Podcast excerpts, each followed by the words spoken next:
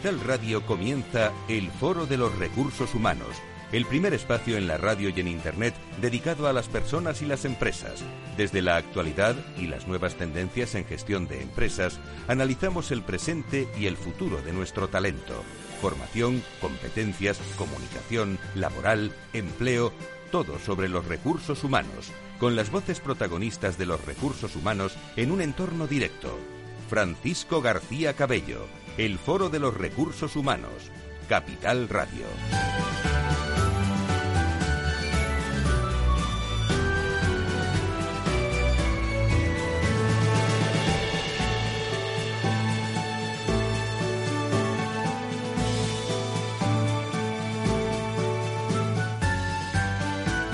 ¿Qué tal? ¿Cómo están? Muy buenos días. 21 de diciembre. Ahora sí que estamos en Navidad ¿eh? y ya plenamente desde hace unos minutos metidos en el invierno.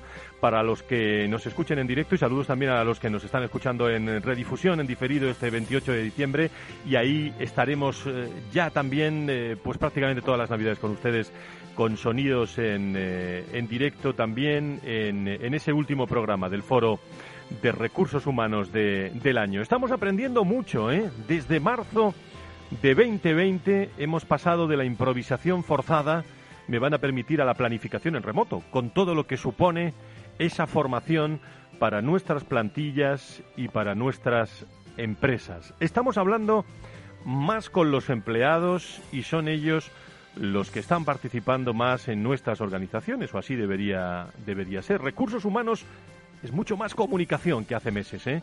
Hay que comunicar para las personas de las organizaciones, para los proveedores, para los clientes. Hay que estar todo el tiempo comunicando. Eh, tenemos grandes retos para el 2021, sabiendo que, bueno, que esto de la pandemia eh, y todo lo que ha supuesto o está suponiendo pasará.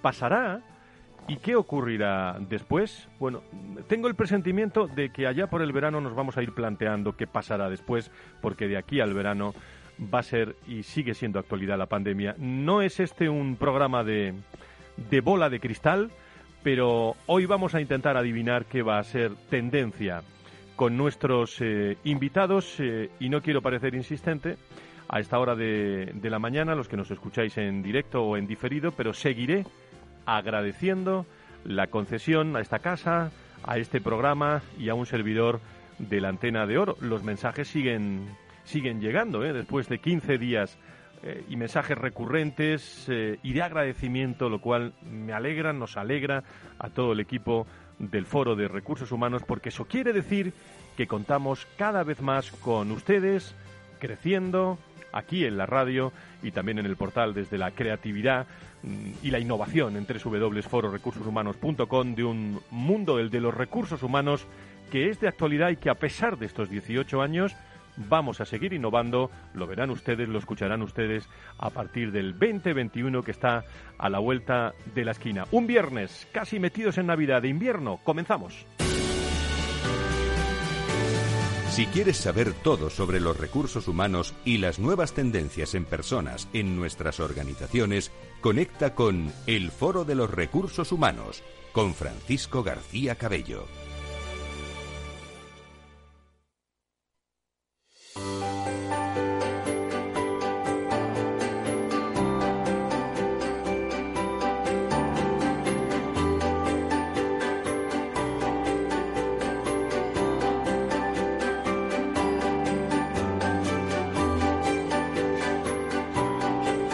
En la entrevista del Foro de los Recursos Humanos descubrimos voces y personas protagonistas que nos aportan referencias y puntos de vista claves. Y vamos a comenzar ya nuestro foro de recursos humanos de hoy dándole la bienvenida a Patricia Lajara, vicepresidenta de recursos humanos en Europa para Rap Lauren, eh, para hablar eh, del mundo de los recursos humanos a nivel internacional. Y decía yo, Patricia, muy buenos días, ¿cómo estás? Muchas gracias. Buenos días, muchas gracias, Fran. Muchísimas gracias por estar con nosotros, que no se trata de tener una bola de cristal aquí en medio del, del programa, pero dada tu visión eh, también internacional, Patricia acaba de regresar a España tras haber vivido en, eh, en varios países, eh, en cinco países, ¿no? Correcto. Y, y, además habla cuatro idiomas con fluidez, eh, trabaja principalmente en inglés y en francés, eh, alumni de Harvard Business School, es una entusiasta del aprendizaje continuo. Fue seleccionada como una de las 35 mujeres eh, por debajo del, eh, del, 35 por la revista The Times en, eh, en Inglaterra. Su gestión de recursos humanos se caracteriza eh, podemos decirlo, van a escuchar ustedes ahora, por ser, mm, digo, más americano, ¿eh? más americano en el sentido de trabajar mano a mano con la dirección, de, no digo que no se aquí en España, ¿eh? con la dirección de negocio, pero allí es muy habitual y participar activamente en las decisiones de, de negocio. Hoy hablaremos de la actualidad de recursos humanos, la situación actual, el futuro, quizás otro día más en profundidad, de, de Rap Lauren.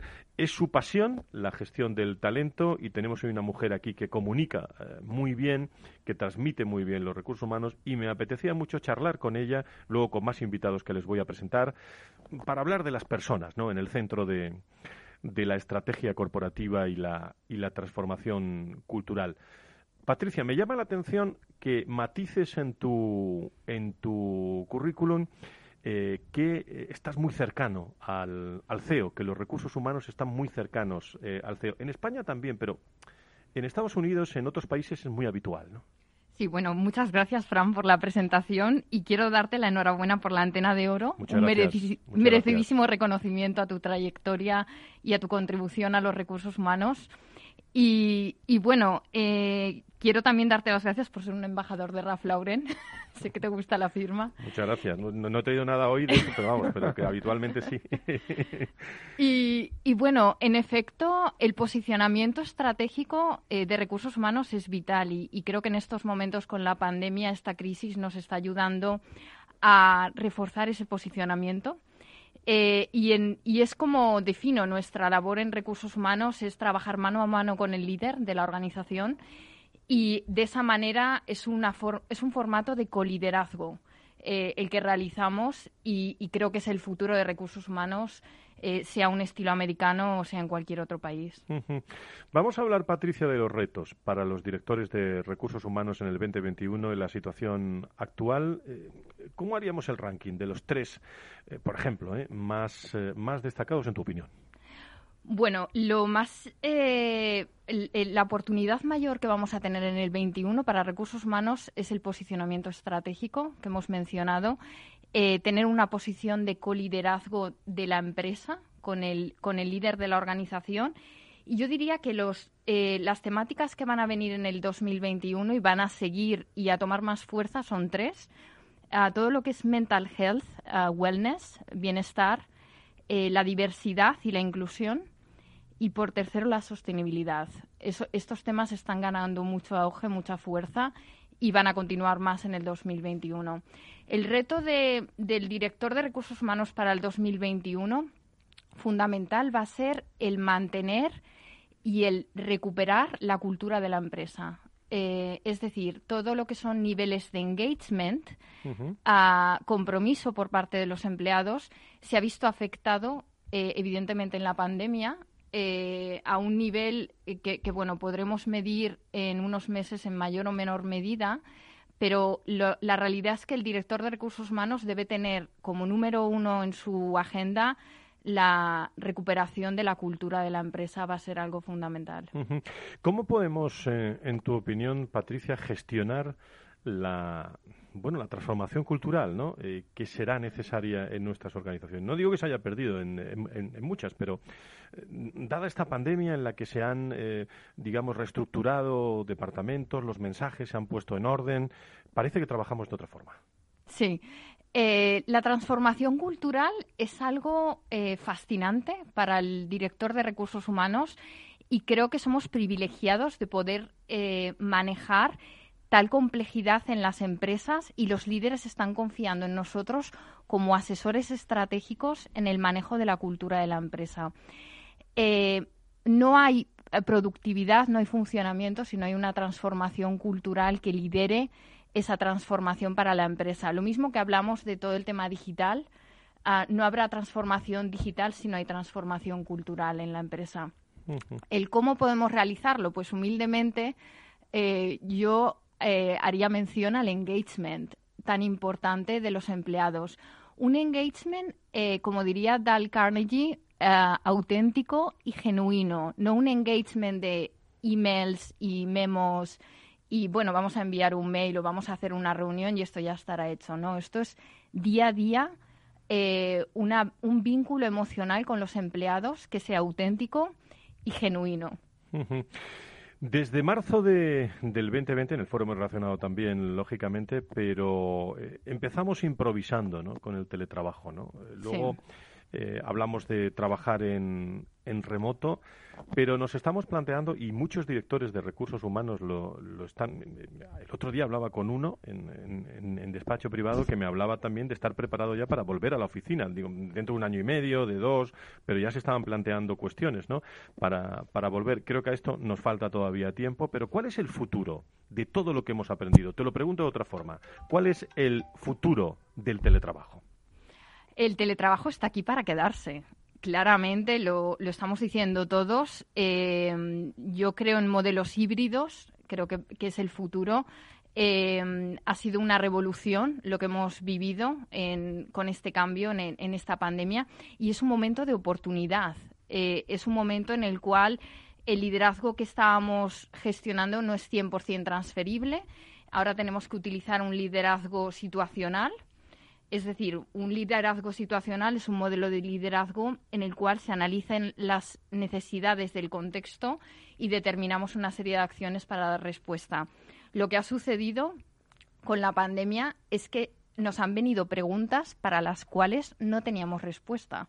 Por eso hemos tenido que crear grupos de expertos para responder a todo eso y ha generado una agilidad en el trabajo, una agilidad que antes se tardaban cinco PowerPoints y tres reuniones y ahora eh, pues bueno se realiza todo mucho más rápido en un entorno muy complejo.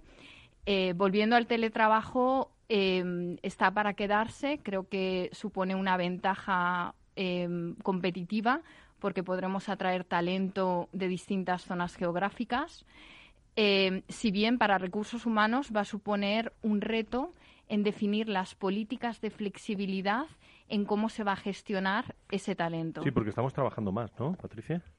Eh, según dicen los estudios, estamos trabajando más horas. Eh, hay un desbalance, no se toman descansos en la jornada y ahí es donde vienen todas las tendencias de wellness y bienestar, porque está llegando el burnout ah, conocido ligado al, al teletrabajo. Charla de recursos humanos con Patricia Lajara, vicepresidenta de Recursos Humanos de Europa, para Rap Lauren, que visita este estudio de, pues prácticamente en, un día de invierno, que recordaremos, ¿no? Este día de invierno eh, que nos eh, que nos visita, pero nos visita una mujer muy muy preparada, eh, con mucha con mucha experiencia.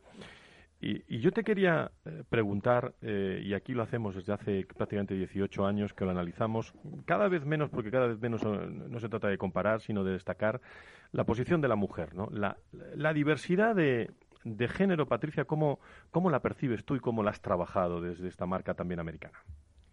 Es una buena pregunta y es una pregunta que le hice yo a un profesor de Harvard, Roy Despande, y él me miró y me dijo, Ginger Rogers hacía lo mismo que Fred Astaire, solo que lo hacía hacia atrás y en tacones. ¿Y, tú qué le dijiste?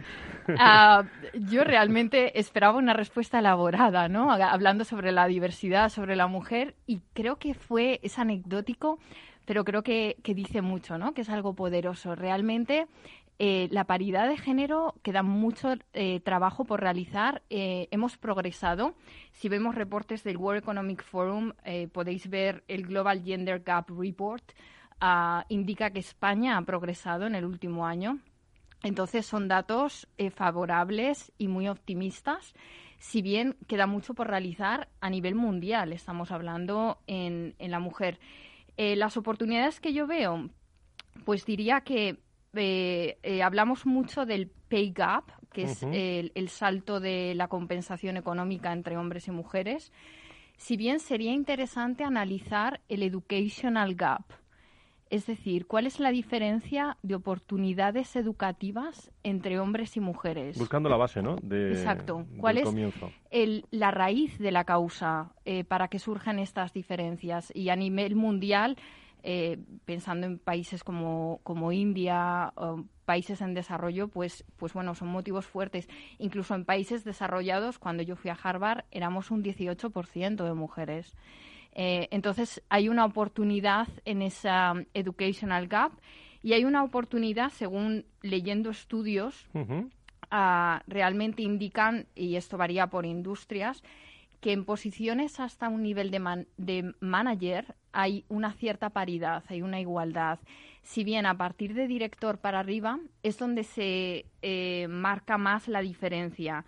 Entonces la pregunta sería, ¿cómo podemos eh, incidir o, actuar en el talento femenino en posiciones intermedias?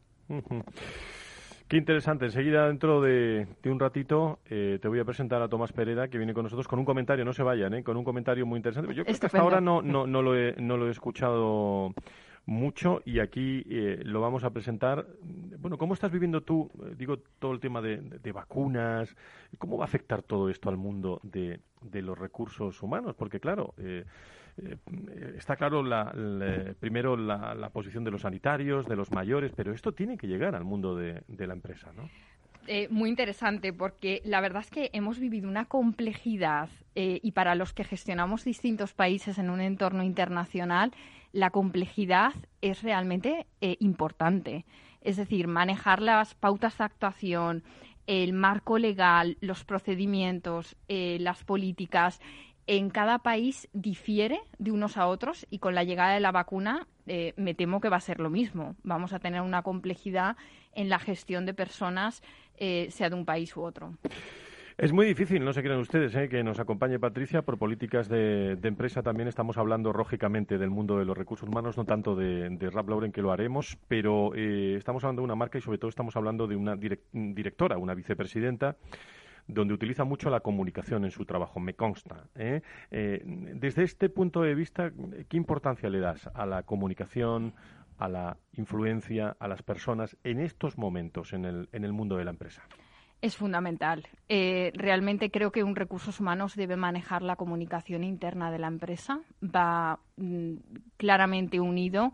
más adelante expandiremos el impacto con la comunicación externa, que creo que tenemos muchas áreas de simbiosis con el marketing eh, y muchas áreas de oportunidad, pero la comunicación interna es, es clave, es fundamental y volvemos a los principios de autenticidad eh, y un liderazgo genuino donde se hable con las personas. Ahora está llegando una tendencia de la personalización y los empleados están esperando que hablemos directamente con ellos. Eh, hay una tendencia también que es el employee activism, el activismo del empleado, donde antes el empleado trataba de resolver los problemas de su empresa. Ahora el empleado está tratando de resolver los problemas de la sociedad a través de su empresa y espera de la empresa que tome medidas eh, sociales, eh, como hablábamos, en diversidad, en sostenibilidad, en mental health. Y, realmente es una tendencia eh, clara que espera esa comunicación, esa calidad en la comunicación que tiene que ser constante y, personal. Enseguida hacemos una pausa, pero tú hablas mucho del, del compromiso y del, del engagement. Eh, ¿Cómo, eh, bueno, iba a decir, cómo formar mejor ¿no? a los equipos de, recursos humanos en, eh, en, España? Porque estamos en nuevos tiempos, ¿no? Y hay mucha gente que le ha pillado... Bueno, el CEO conoce mucho más al director de recursos humanos y ahí va a haber mucho, mucho cambio y va a haber oportunidades, decimos siempre, para el director de recursos humanos. Yo, vamos, yo lo tengo claro, es decir, llevamos 18 años entrevistando a muchos, ¿no? Este es el momento. Ahora, ¿tenemos que aprovecharlo o tienen que aprovecharlo los directores de recursos humanos o no? ¿Tú cómo percibes eso? Digo, eh, desde eh, en ámbito internacional. Sí, desde el punto de vista internacional, el compromiso del engagement se ha puesto eh, en el punto número uno de la agenda. de hecho, son muchas las empresas que están tomando medidas de engagement. Y, creo que estamos en un momento fantástico para recursos humanos. el otro día, hablando con la CHRO de Unilever, la cabeza de recursos humanos, Lina, decía, it's a great time to be at HR. Es, es un momento maravilloso para estar en recursos humanos. Y realmente lo es. Eh, la clave es tomar el, el compromiso de engagement. No solo pensar que uno es un especialista de compensación o beneficios, de formación o de recursos humanos, sino verse a uno como un businessman o woman y decir, bueno, soy un gestor de negocio, qué es lo que necesita esta organización y trabajar desde el compromiso y desde el engagement es donde eh, se sitúa la oportunidad en estos momentos. Bueno, ¿estás a gusto aquí con nosotros? Fenomenal, un placer. ¿qué te, parece este mundo de la radio? Me encanta. ¿eh? Gracias, Fran. Bueno, pues Patricia Lajara, te quedas con nosotros eh, en todo el programa y enseguida te presento a Tomás, a Tomás Pereda. Y, hablamos precisamente de este mundo de las vacunas en su comentario y también sobre los enios y la Fundación Más Humano y, y, de muchas cosas más. Quiero que vivas hoy con nosotros este programa de radio. Muchísimas gracias por estar con nosotros. Un placer, Fran. Muchas gracias. Quiero que no se me olvide eh, también, eh, bueno, felicitar al nuevo presidente de AEDIPE Nacional, Rafa Cabarcos, eh, que fue nombrado, o también se queda como vicepresidente pues un gran director de recursos humanos, Juan Pablo Borregón, y quiero también felicitar a Carmen Muñoz, la nueva directora corporativa de personas y organización de, de Repsol, que bueno, que lo sustituye eh, sustituye en este caso eh, a Arturo Gonzalo, que es el nuevo director de comunicación de Repsol. Un director de recursos humanos a director de comunicación. Volvemos enseguida.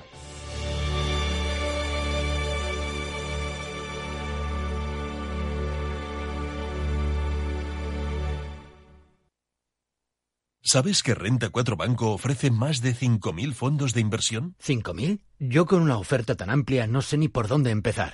Empieza por Selección 50. Nuestros expertos analizan toda la gama, seleccionando los 50 fondos con mayor potencial, sus fondos favoritos. Entra en r4.com o acude a tu oficina más cercana e infórmate de nuestra Selección 50. Construye tu cartera de fondos fácilmente, como un experto. Renta 4 Banco, tu banco especialista en inversión.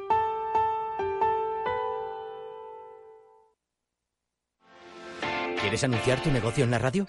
Entra en el clubdelaradio.com. La compra es online, pero no os vamos a negar que nos encanta que nos llaméis. El teléfono, olvídate, no te vas a acordar. Entra en el clubdelaradio.com. Tu audio y tu campaña de una forma sencilla y rápida. Contrata anuncios en radio al mejor precio. elclubdelaradio.com.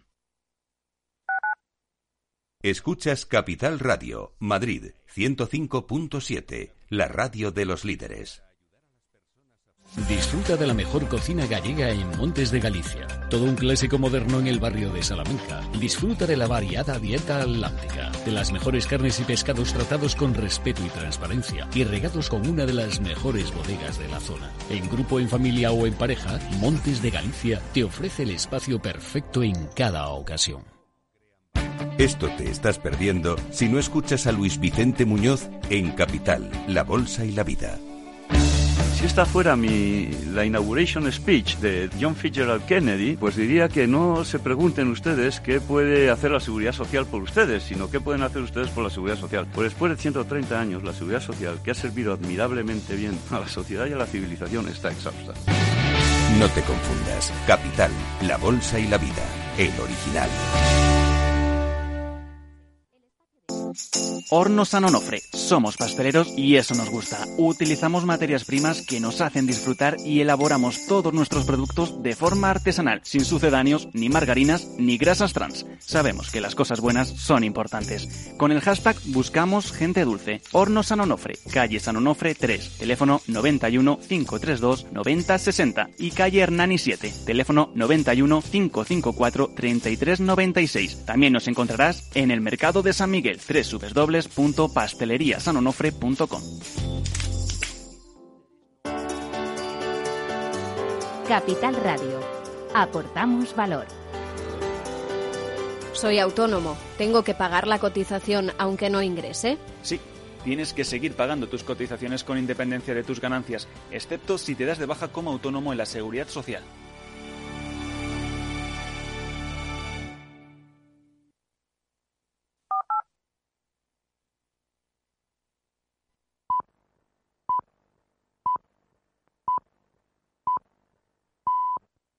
Capital Radio. Siente la economía.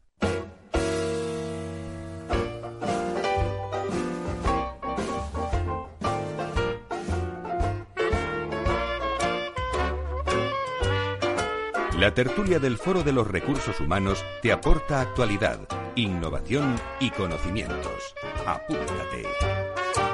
Estamos en la tertulia de recursos humanos, doce y media eh, en directo y también saludando a todas las personas que nos están escuchando en estas navidades en, eh, en diferido.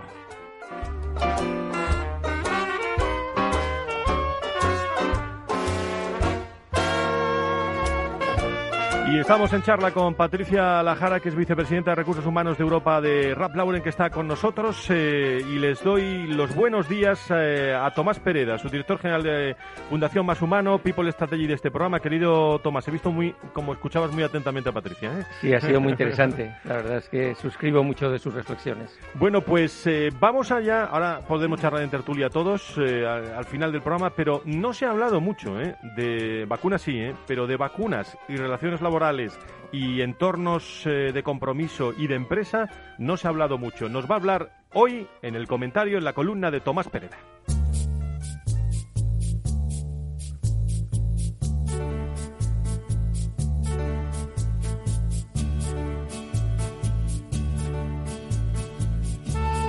Soñamos durante la noche oscura de la pandemia con una vacuna que ahora se convierte en un nuevo dilema. Como alguien dijo, ten cuidado con lo que deseas porque se te puede conceder. Parecería que la crisis de confianza hubiera contagiado también a la ciencia, pero sería decepcionante que tras pasar toda la noche nadando nos dejáramos ahogar al amanecer. El progreso científico, que vuelve de nuevo a nuestro rescate, merece un voto de confianza, un esfuerzo para pensar críticamente por nosotros mismos, evitar subcontratar el pensamiento de otros y formar nuestro propio criterio. Contamos ya con la vacuna anhelada, pero algunas encuestas nos dicen que un 40% optaría por esperar a ver, entendiéndolo como esperar a ver qué les pasa a los demás. Un 13% ni se lo plantea y solo un 24% se vacunaría cuanto antes. ¿Qué hacemos? Comienza el dilema. Partimos de una premisa importante. Somos libres para decidir si nos vacunamos o no. Decidir es elegir y por ello responsables de las consecuencias derivadas de nuestra libre elección, sobre todo en nuestra relación social o profesional con los demás. Reflexionemos sobre ello. Si las vacunas poseen una eficacia del 90%, es posible que a uno de cada diez vacunados no les haga efecto o les genere una inmunidad corta, a pesar de que su carnet acredite su vacunación. Además, están aquellos que aún queriendo no puedan ser vacunados. Por ello, no deberíamos asumir que toda persona vacunada queda protegida. ¿Cómo proteger a estas personas especialmente vulnerables que ya no tienen la opción de la vacuna frente a aquellos que han decidido libremente no vacunarse? Podrían compartir los mismos espacios de trabajo, aviones, hoteles, aulas, restaurantes o locales de ocio, incluso con aquellos eficazmente vacunados? En caso de conflicto, ¿qué derecho o valor merece mayor protección? ¿El de la libertad de elección o el de la protección al más vulnerable que ya no tiene opción? ¿Es posible integrar la libertad de todas las opciones? ¿Podría considerarse discriminación la limitación de circulación de los no vacunados? Nos encontramos ante un dilema moral, dos valores en conflicto, la libertad de aquellos que eligen no vacunarse frente a la de aquellos que lo hacen pero no les funciona. Surgen, surgen conceptos como libertad, responsabilidad y consecuencias de nuestras elecciones y acciones. Siempre se ha dicho que la libertad de uno termina donde empieza la del otro. ¿Es moralmente más correcto en este conflicto proteger la libertad del más débil? Nuevamente, ser capaces de formular preguntas es más importante que las propias respuestas. Me temo que las respuestas no nos las proporcionarán esta vez ni los robots ni la inteligencia artificial. Si liderar es gobernar personas libres e inteligentes, como directivos deberemos acudir nuevamente a la sabiduría para respondernos, entre otras, qué debemos hacer, qué podemos esperar. Porque nosotros, los entonces, aquellos que sabemos que el miedo no evita la muerte, sino que el miedo evita la vida, como dijo el escritor Naguib Mahfouz, seguimos siendo los mismos. Con la voz y la firma de Tomás Pereda.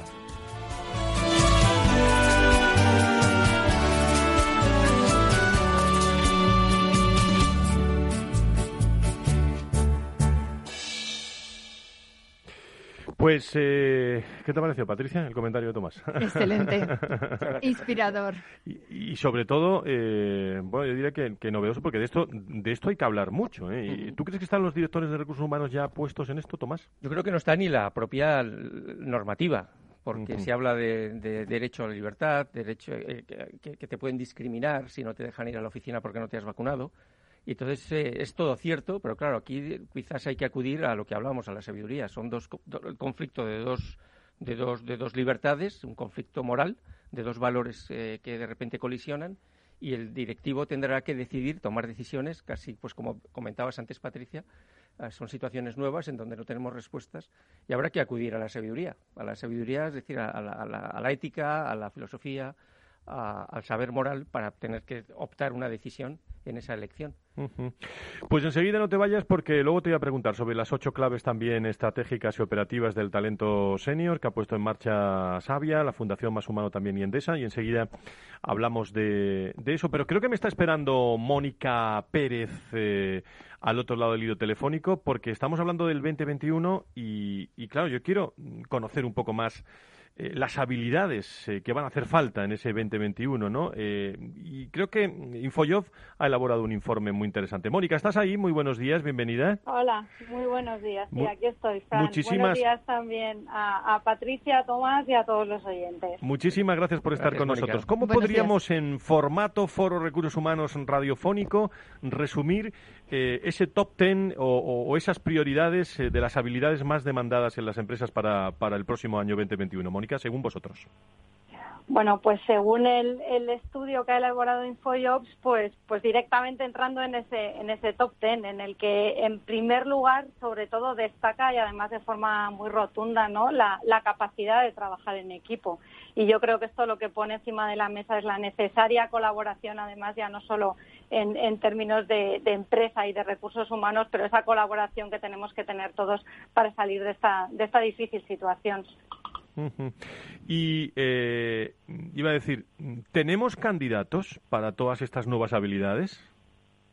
Eh, desde luego, eh, yo creo que yo creo que sí, que el talento el talento ahí ahí está y, bueno, como como decía, ¿no? La primera es esta capacidad de trabajar en equipo, pero también otra de las cosas que se está que se está pidiendo es la, la adaptación la adaptación al cambio. De hecho, una de cada dos empresas eh, valoran mucho el, tema de la adaptación al cambio. Estaría a, mitad de la tabla, pero también lo comentaba, pues, de cara a hacer frente a, esta nueva situación ¿no? que, tenemos. De todas maneras, sin embargo, permíteme decir que en el fondo estamos hablando de, habilidades, habilidades soft que yo creo que, ya estaban siendo eh, eh, reclamadas ¿no? y, que, y que se ponía encima de la mesa incluso antes de esta situación, porque como decía, en el número uno está la capacidad de trabajar en equipo. En el número dos aparece la proactividad. Eh, también eh, muy importante y que podemos ver ¿no? en su aplicación tanto antes como, después de la crisis. La capacidad para resolver conflictos y problemas y, la adaptación al cambio, como, como comentaba. Y, por supuesto, también, desde luego, la orientación a resultados. Ahí estaríamos resumiendo la primera parte de la tabla. Me imagino, eh, Mónica, que lo que implica eh, las conclusiones de este informe de habilidades eh, y, esta última me parece fundamental en todas las generaciones, la Y, la X, la, que sea, que aquí hablamos también de la orientación a resultados. Todos tenemos que, que dar resultados en un momento u otro, pero para quien lo hace, estupendo, pero para quien no lo hace, la formación, este 2021 juega un papel importante. Podríamos entrar en reskilling, soft skilling, pero mm, yo creo que es fundamental en este momento, ¿no? Em, la verdad es que sí, desde luego el tema aquí y además el papel, ¿no? Como comentabais antes, que la verdad es que estoy también muy de acuerdo, ¿no? Con las conclusiones, ¿no? Que comentaba, que comentaba eh, eh, Patricia, ¿no? En cuanto a la parte también de compromiso, pero desde luego la formación eh, en este momento y ese reskilling. Sobre todo aquí hablamos también más vinculado a lo mejor a habilidades digitales y a temas más, más técnicos, ¿no? Pero son fundamentales en este, en este escenario. Y ahí lo cierto es que las es una de las principales diferencias, también lógicamente está relacionado pues con la disposición de recursos, etcétera, pero así como en el caso de, de las de las pymes sí que, perdón, de las grandes empresas, eh, sí se está invirtiendo bastante y además en, formación de soft, no solo de hard, sino también de soft skills. En el caso de las, de las pymes, el porcentaje era, era, era inferior. Muy bien, ¿queréis, Tomás, eh, Patricia, preguntarle algo a, a, Mónica? ¿Alguna cuestión, alguna reflexión así rapidísima, que vamos muy mal de, de tiempo? Tomás, Patricia. Bueno, eh, a mí lo que me... Ah, la verdad es que el, cambio siempre está presente en todos los, en, todos los rankings. Lo que, lo que me he querido entender que está más en la tercera posición, ¿no? después de capacidad para de trabajar en equipo y por actividad. Si, mal no si mal no recuerdo, ¿no? la pero está en unos porcentajes muy, o sea, la que destacaba por encima de todo, que está en un 71%, ¿no? Como y además salía como la número uno es la capacidad de trabajar en, equipo. A partir de ahí la proactividad, pero luego en el rango ya en torno al 50% estaba eh, lo que decíamos, ¿no? La, adaptación al cambio y la, orientación a resultados y la capacidad para resolver conflictos y problemas están todas en la, a mitad de la tabla, ¿no? Una de cada dos empresas la, destacan, ¿no? Como, como habilidades realmente importantes. Sí. No, vamos, eh, mi comentario era, yo, yo, intuyo que cuando salgamos a la superficie, cuando esta situación se haya resuelto del todo, saldremos a un mundo tan diferente que será muy importante la adaptación al cambio de las personas y de las organizaciones. Y para eso yo creo que los gestores de personas tendrán que hacer un papel, tener un papel muy relevante. Totalmente de acuerdo, Tomás y Mónica, muy interesante. Eh, mi pregunta sería, ¿dónde está la capacidad de aprendizaje y de renovarse? Porque es, es una, una habilidad también que, que podríamos ver en el futuro. Eh, ¿Se encuentra en vuestro estudio? ¿Cómo lo habéis contemplado? Eh, sí, no aparece en la. Estaba precisamente ahora consultando porque lo que teníamos, lo que hemos destacado en el informe, en el, en el resumen que, hemos, eh, que hemos hecho, ¿no? Que hemos distribuido, sí que sí que estaban, pero estas aparecen en, en lugares más inferiores de, de, la tabla. Pero desde luego también eh, son habilidades que se encuentran entre las más demandadas. Interesante. Mónica Pérez eh, Callejo, directora de comunicación de Infoyot, un abrazo muy fuerte y feliz Navidad a todo el equipo de Infoyot. ¿eh? Muchas gracias y feliz Navidad también. Para muchísimas, todos muchísimas gracias. Y uno de los aspectos interesantes al hablar de formación es, eh, bueno, divertirnos, ¿eh? eh trabajando eh, y la gamificación juega un papel importante. He llamado a Miquel Escriche, que es HR Business Partner en Gestionet, que está con nosotros para que nos dé también su punto de vista, porque las metodologías de gamificación yo creo que aportan valor a los departamentos de recursos humanos para abordar pues diferentes necesidades de, todo el ciclo del, talento. Miquel, ¿estás ahí? Muy buenos días, bienvenido. Hola, buenos días, buenos días Fran, eh, Patricia, Tomás y por supuesto al, resto de oyentes que, nos acompañan. Buenos días. ¿Qué papel va a jugar la gamificación, eh, Miquel? Buenos días en, todo esto en el 2021. Bueno, pues la, gamificación viene jugando ya un papel importante eh, y nosotros que, que, ya llevamos 20 años eh, hemos crecido y hemos aportado este tipo de soluciones y sí es verdad que que en los últimos dos, tres años específicamente, pues eh, en todas las partes del ciclo del talento, pues hay empresas que, confían en nosotros para, para eso, ¿no? Para poner a la persona en el centro, eso es lo primero, e intentar, pues bueno, obtener eh, en, en, distintos escenarios inmersivos la posibilidad de conocer un poquito más a esa persona, ya sea en temas de selección, en temas de, de onboarding, en temas sobre todo que, que se han mencionado, ¿no? De, de desarrollo y de plan de formación y se trata sobre todo de eso, de generar un, un engagement en, en, estas personas que inicialmente son candidatos y acompañarles en todo lo que es el, el, ciclo del talento, ¿no? Para generar pues ese sentimiento de pertenencia y ese esa bueno pues adaptación de alguna manera a los distintos eh,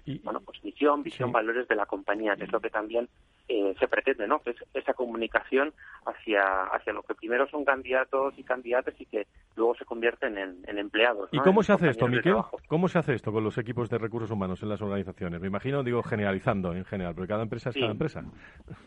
Sí, bueno, nosotros la metodología que tenemos es, eh, vamos a decir así, propia y somos como, nos denominamos como artesanos digitales. Lo primero que hacemos es, evidentemente, intentar identificar y sintonizar bien cuál es la necesidad del cliente. Eso es fundamental.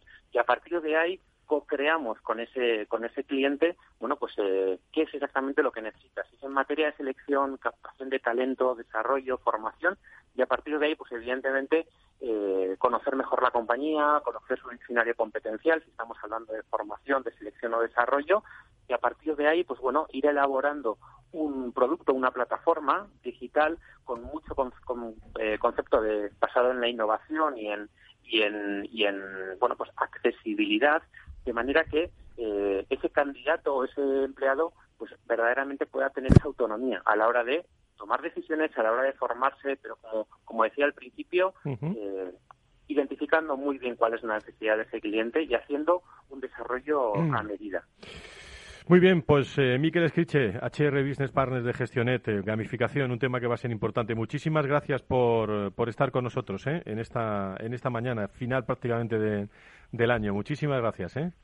Pues muchísimas gracias, Fran, y a todas las personas que nos acompañan. Un abrazo.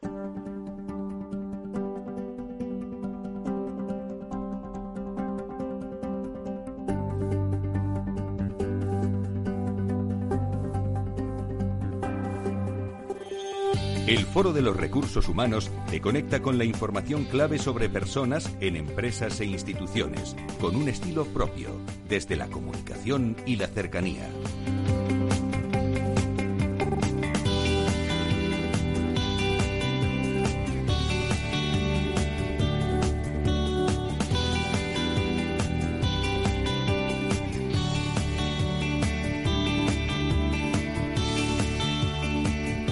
Recta final, nos, queda, nos quedan todavía muchos comentarios, pero vamos a escuchar la voz y la firma del partner del set Avenue eh, Senior Advisor de Atrevia y fundador de Recruiting Erasmo y, People Matter y conocido por todos ustedes.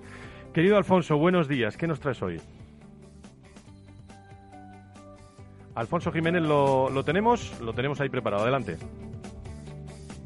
Buenos días. La actuación de las personas en su actividad productiva es clave y diferencial y puede medirse en términos de productividad, calidad e incluso en la capacidad de innovación. Por ello se ha investigado mucho sobre los distintos factores que influyen a la hora de tener un excelente y diferencial desempeño. Los distintos estudios han ido conformando, a lo largo de los años, un modelo que se ha denominado Performance Model, modelo de desempeño, o modelo de las tres Cs, al identificar tres factores. En primer lugar estarían las competencias, incluyendo habilidades, conocimientos, experiencias previas. Difícilmente un cirujano podrá hacer una operación si no tiene los conocimientos, la experiencia y la práctica de operar. En las últimas décadas se identifica con el término de talento. En segundo lugar estaría el compromiso, que hace referencia a la voluntad que tengan las personas con la actividad que están realizando. Una cosa es tener el talento y otra cosa es querer aplicarlo. El compromiso es actitud, es emoción, es pasión, es querer hacer, querer innovar, querer crecer, querer, en definitiva, ser cada día mejor. Y en tercer lugar estaría el contexto, las condiciones externas en las que las personas desarrollan su desempeño y que incluye fundamentalmente tecnología y espacio de trabajo. Desde hace ya muchos años se ha investigado la relación entre el contexto y el desempeño de las personas. De hecho, los primeros experimentos en gestión de personas se hicieron en los años 20 del pasado siglo y consistieron precisamente en analizar esta relación. Me refiero a la serie de experimentos que realizó el profesor Elton Mayo en la empresa Western Electric Company, ubicada en el norte de Chicago, con el objetivo de identificar la relación entre las condiciones de trabajo y el nivel de producción de sus trabajadoras en las líneas de componentes. Estos experimentos mostraron cómo los cambios de entorno impactaban en dicha productividad, pero esto se producía fundamentalmente por la facilitación de mayores posibilidades de interrelación entre las trabajadoras, generando sensación de bienestar.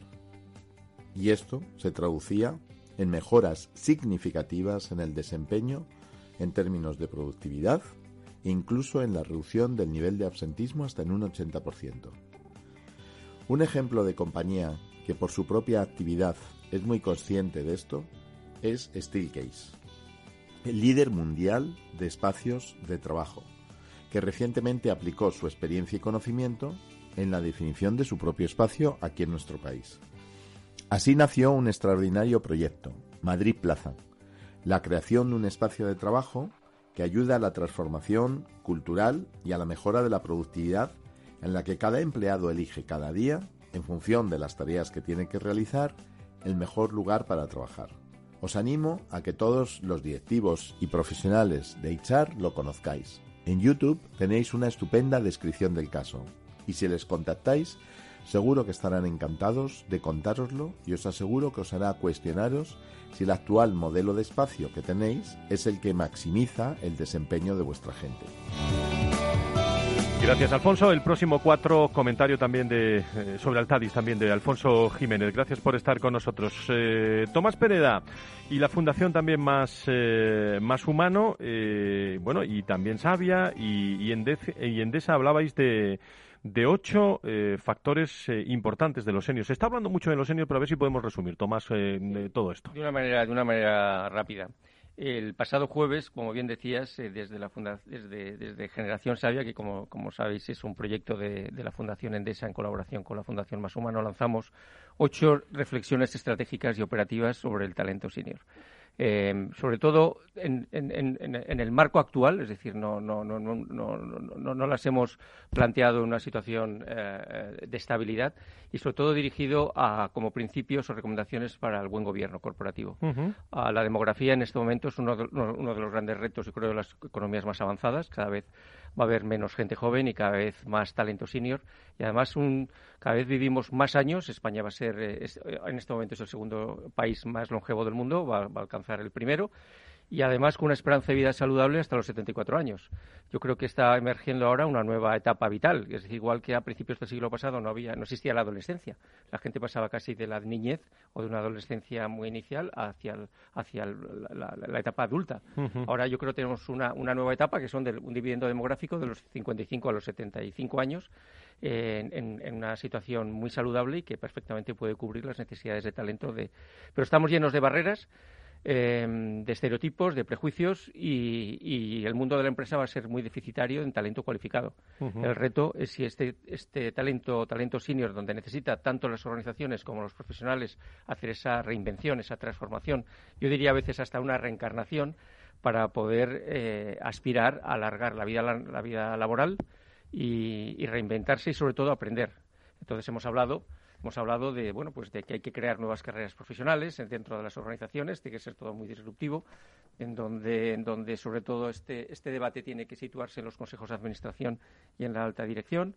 Tenemos que, ¿por qué no aprovechamos ahora para resetear en vez de para reconstruir? Es decir, este, yo creo que están cambiando muchos paradigmas en esta, en esta crisis, pues ¿por qué no cambiamos también este paradigma sobre la edad que llevamos arrastrándolo en el último siglo, la necesidad de aprender durante toda la vida, los, los, los, equipos multigeneracionales junto con los robots, cuatro o cinco generaciones más los robots, y luego, sobre todo, algo que es un mensaje importante. Es muy posible que en nada empecemos a hablar de, de senior employer branding las compañías tienen que empezar a ser atractivas para un talento senior de alto valor que tendrán que empezar a ser. Entonces, tengamos cuidado cómo gestionamos este momento de reestructuraciones, en donde no rompamos los vínculos emocionales y profesionales con los profesionales seniors de mayor valor, porque posiblemente llamemos a sus puertas en uno o dos años. Entonces es bueno hacer bien las cosas ahora, porque como alguien decía, cuando subes la montaña, cuida bien a la gente que te encuentras, porque luego la tienes que bajar y, tú sabes, y tú sabes mucho de eso, porque has subido muchos, eh, muchas montañas. Por cierto, me quedo tranquilo con una cosa. ¿Está en la agenda esto? ¿Está en la agenda de, los, eh, de las empresas, de los directores generales, de está los empezando, Está empezando, está, está en la agenda ya de muchas grandes organizaciones. Está, está, está eh, enunciado pero aún lo que, hay que, lo, que hace falta es pasar de las ideas a la acción, pasar de las musas al teatro. Entonces yo creo que ya ha llegado este momento, porque sobre todo va a afectar mucho a la sostenibilidad de las organizaciones. Porque si no se encuentra el talento necesario cuando no lo encuentres en los jóvenes, vas a poder eh, poner en riesgo la propia sostenibilidad de tu, de tu, de tu negocio porque no vas a encontrar el talento necesario para hacer crecer los proyectos. Pues ocho claves estratégicas y operativas que me imagino pueden encontrar en la página web de la Fundación Más Humano y en muchos sitios. ¿no? Está circulando por las redes. Muy bien. Eh, querido Tomás, eh, muchas gracias. Enrique Martínez es el CMO de Foro de Recursos Humanos y está conmigo aquí, en, al igual que en muchos sitios también en, directo. Don Enrique, muy buenos días. Bienvenido. Buenos días. Pues vamos a hablar, vamos a hablar del marketing y de, y de la comunicación relacionado con recursos humanos. Vamos a hablar de, tu reflexión en este programa. Adelante. La estrategia ha de ser una porque si aunamos la, la, experiencia del cliente con la experiencia del empleado, obtenemos un enfoque único. Lo que hacemos es entender a la marca y a la persona de la misma manera. Por eso, conectar es más fácil. Eso sí, ten claro que he dicho que has de segmentar. Gustar sí, pero no a todos ni a cualquier precio. Recursos humanos y marketing deben avanzar un trabajo de autoconocimiento, primero para saber qué cultura y valores tenemos, a partir de ahí escuchar a tus empleados y entender cómo vamos a salir fuera a dejar que nos vean. Y nos ve mucha gente, talento que puede interesarnos y clientes. Cuando te conoces bien, sabes cómo eres y a quién puedes dirigirte. De otra manera, salimos a ciegas, tratando de llamar la atención de todos. Eso puede desconcertar y, perdernos, y perder muchas oportunidades reales de aquellos que puedan sintonizar mejor con nosotros. Tu objetivo no es gustar, tu objetivo es conectar. Y no se conecta diciendo lo que crees que quieres escuchar. Recursos humanos y marketing han descubierto que se hace cuando haces lo que dices, sé coherente. Hoy en día es tan fácil averiguar la verdad sobre el interior de las organizaciones que es absurdo tratar de decir que sois la mejor organización del mundo, que vuestro servicio o producto es el mejor. La única manera de llegar a saber si eso es verdad es escuchando a los empleados y a otros clientes. Las cosas siempre se han dicho así, no te cansas de oír esta frase. A mí me ponía realmente nervioso escucharla, respondiendo, pues tiene que haber otra manera mejor. Que una cosa lleve años haciéndose de la misma manera no significa que sea la más eficaz. Los equipos separados han trabajado en líneas separadas. Júntalos. Trabajad de forma colaborativa e idead nuevas ideas y estrategias. Una de las consecuencias de trabajar así es que el equipo trabaja en objetivos alineados y por eso se sienten más implicados y comprometidos. Cuando una persona entiende el propósito de algo y conecta con él, automáticamente se transforma en embajador de esa marca. Se trata de enfocar a las personas de la empresa hacia la estrategia común, pero haciéndolo a través de la experiencia que ellos viven. Por lo tanto, traza una estrategia con ellos, enfocada a cuidar a tus personas, haciendo que recursos humanos y marketing se vean como aliados, no como departamentos aislados. Ambos tienen las dos Es, la estrategia para hacer que la marca gane o la marca empleadora y la experiencia que han de vivir las personas, clientes o empleados. Gracias Enrique, desde el Foro de Recursos Humanos, don Félix Franco, en Navidad, en Navidad. Vamos allá.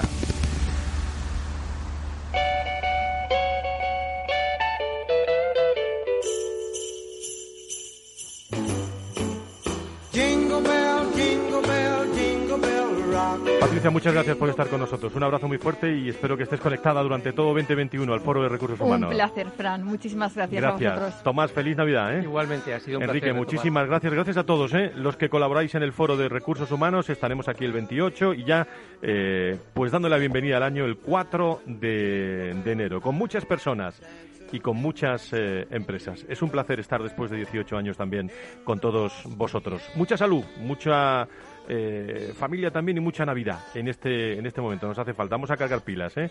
Nos escuchamos aquí en Capital Radio. Seguimos.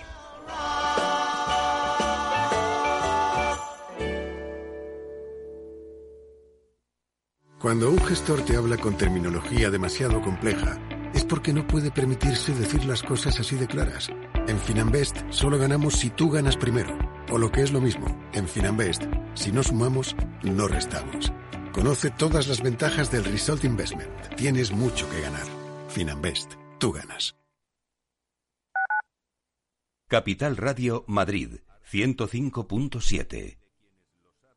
Disfruta de la mejor cocina gallega en Montes de Galicia. Todo un clásico moderno en el barrio de Salamanca. Disfruta de la variada dieta atlántica, de las mejores carnes y pescados tratados con respeto y transparencia y regados con una de las mejores bodegas de la zona. En grupo, en familia o en pareja, Montes de Galicia te ofrece el espacio perfecto en cada ocasión. Valor Salud. Tiempo de salud su actualidad, sus personas, sus empresas. Todos los viernes a las 10 de la mañana en Capital Radio, con Francisco García Cabello. En el restaurante Gaztelubides somos rigurosos con la selección del producto para crear recetas imaginativas que acompañamos de una bodega generosa y brillante y de nuestra magnífica terraza durante todo el año. Restaurante Gaztelubide, carretera de La Coruña, kilómetro 12200, La Florida. Teléfono 91 372 8544. Una recomendación del programa gastronómico Mesa y Descanso. Hablar de mentoring es Juanjo Valle Inclán Bustamante, mentor y responsable de personas y valores en Mediapost. Mentoring es una relación entre personas, con todo lo que ello implica. Supone compartir, ayudar, confiar, respetar, estimular. En el mentoring hay experiencia y aprendizaje y se basa en el compromiso, en la coherencia. Un programa de radio realizado en colaboración con la Red de Mentoring de España. Todos los lunes a las 10 de la mañana en Capital, La Bolsa y la Vida, con Luis Vicente Muñoz y Julio Rodríguez. Puedes escuchar las mejores experiencias de mentoring en podcast. Decenas de personas las comparten contigo en la web de Capital Radio. Capital Radio. Siente la economía.